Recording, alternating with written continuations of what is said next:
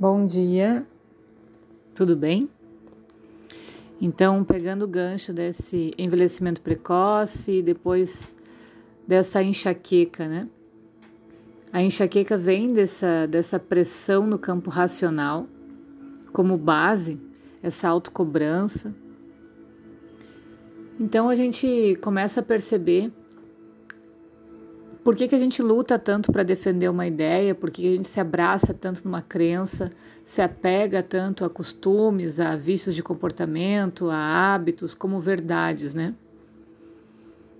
A maioria das nossas ideias a respeito do mundo derivam de um conjunto de pressuposições que temos como certas e que, em geral, a gente não examina nem questiona.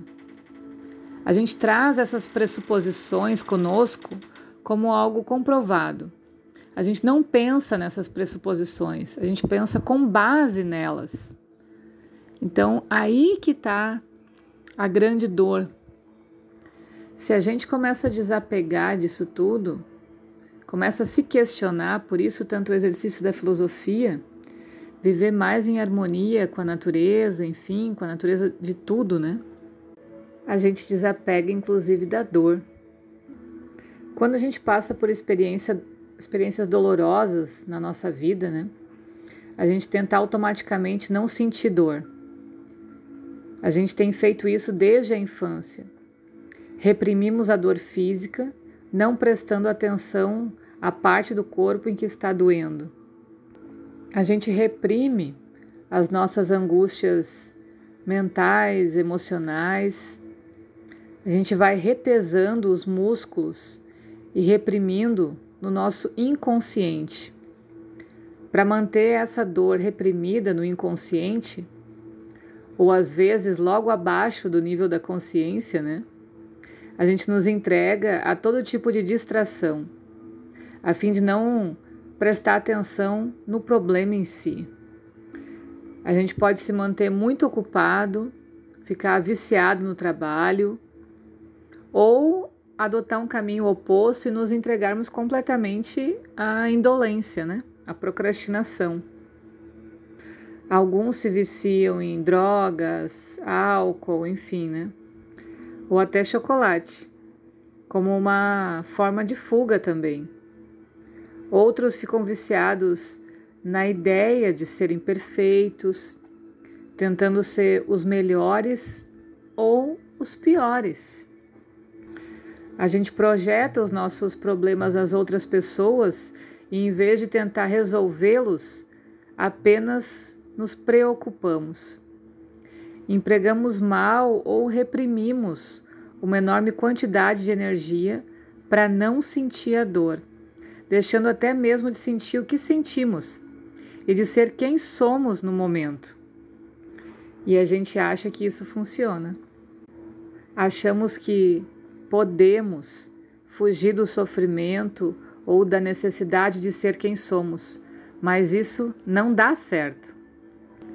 E embora o preço seja alto, nós inclusive nos recusamos a admitir que ele exista.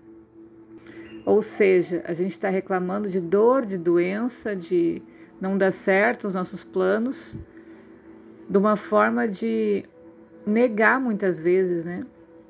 Que essas dores existam, que esses problemas existam. E o preço que a gente paga é a nossa própria vida. Achamos que o único jeito de neutralizar todo esse sofrimento é interromper o fluxo de energia que contém a dor. E existem fluxos de energia específicos que abrangem a dor física, a dor emocional a, ou a dor mental.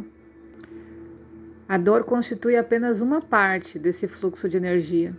E quando interrompemos a experiência negativa da dor, da raiva ou do medo de qualquer situação negativa, também interrompemos a experiência positiva, incluindo os aspectos físicos, emocionais e mentais dessa experiência.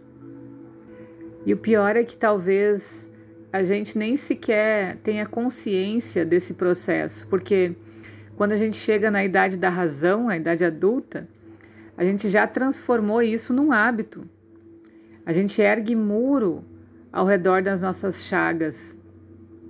Quando a gente faz isso, também interrompemos a nossa ligação com o nosso núcleo ou centro mais profundo. Isso é a nossa essência. Como esse processo criativo decorre do núcleo criativo que existe dentro de nós, também nos isolamos desse processo criativo.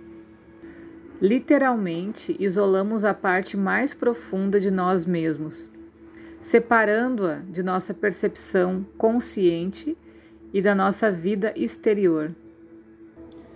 E por isso que eu gosto tanto de estudar a filosofia oriental, né? Particularmente a do Tao, porque eles falam muito sobre esse equilíbrio de yin e yang na nossa vida, nas pequenas coisas. Quando a gente age o tempo todo, quando a gente foge dessa dor, quando a gente acha subterfúgios para distrair a nossa atenção, a gente está explorando ao máximo a energia yang. Quando a gente se redime, quando a gente se curva diante das situações da vida difíceis, né? Que nada mais são do que o nosso, nossos karmas vindo tirar satisfação, e isso é justiça. Então, quando acontecem situações que a gente considera como medo, como negativa, a gente precisa aprender o movimento de se curvar, receber essa energia com a graça uh, como se fosse positiva, não reclamar, mas pensar de uma forma criativa de como resolver isso, né? E principalmente como que são os sinais dessa sincronicidade, como que essa informação, esse acontecimento está vindo, para a gente tentar identificar qual é a causa e aí mudar um hábito. Muitas vezes a gente critica o problema sem analisar ele, como que ele chegou, por que, que ele está ali, que momento é esse que ele apareceu, por isso que é importante estudar a sincronicidade. E quando a gente faz essa investigação, desse momento de aceitar, não de negar, né? a gente consegue desenvolver essa mente criativa de como lidar com a situação e a gente ganha muito com isso, tanto em resiliência quanto em força de alma, aprendizado de como lidar com as situações. Então a gente não fica tão romantizado, tão emocional em tudo que nos acontece, né? A gente acaba amadurecendo devido a esses atritos das situações positivas e negativas que nos acontecem. A dor que reprimimos começou muito cedo na nossa infância, com frequência antes do nascimento, no útero. Desde então, cada vez que interrompemos o fluxo de energia num acontecimento doloroso, congelamos esse acontecimento tanto na energia como no tempo. E isso é conhecido como bloqueio no campo áurico, esse campo é constituído de energia consciência. Um bloqueio nesse lugar acaba congelando, condensando essa informação pesada ou dolorosa, né? Então acaba, acaba tendo energia, consciência congelada. E aí que surgem essas pressuposições que a gente vai arrastando sem questionar porque ficou congelado no tempo. E falta maturidade para lidar com as situações que vêm, porque a gente não desenvolveu isso.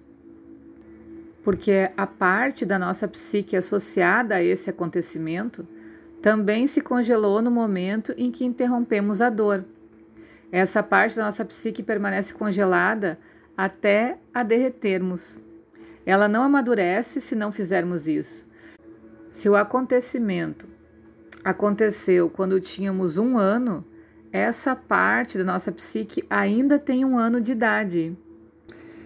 E nesse aspecto, a gente vai continuar agindo como uma criança de um ano de idade quando esse local for solicitado.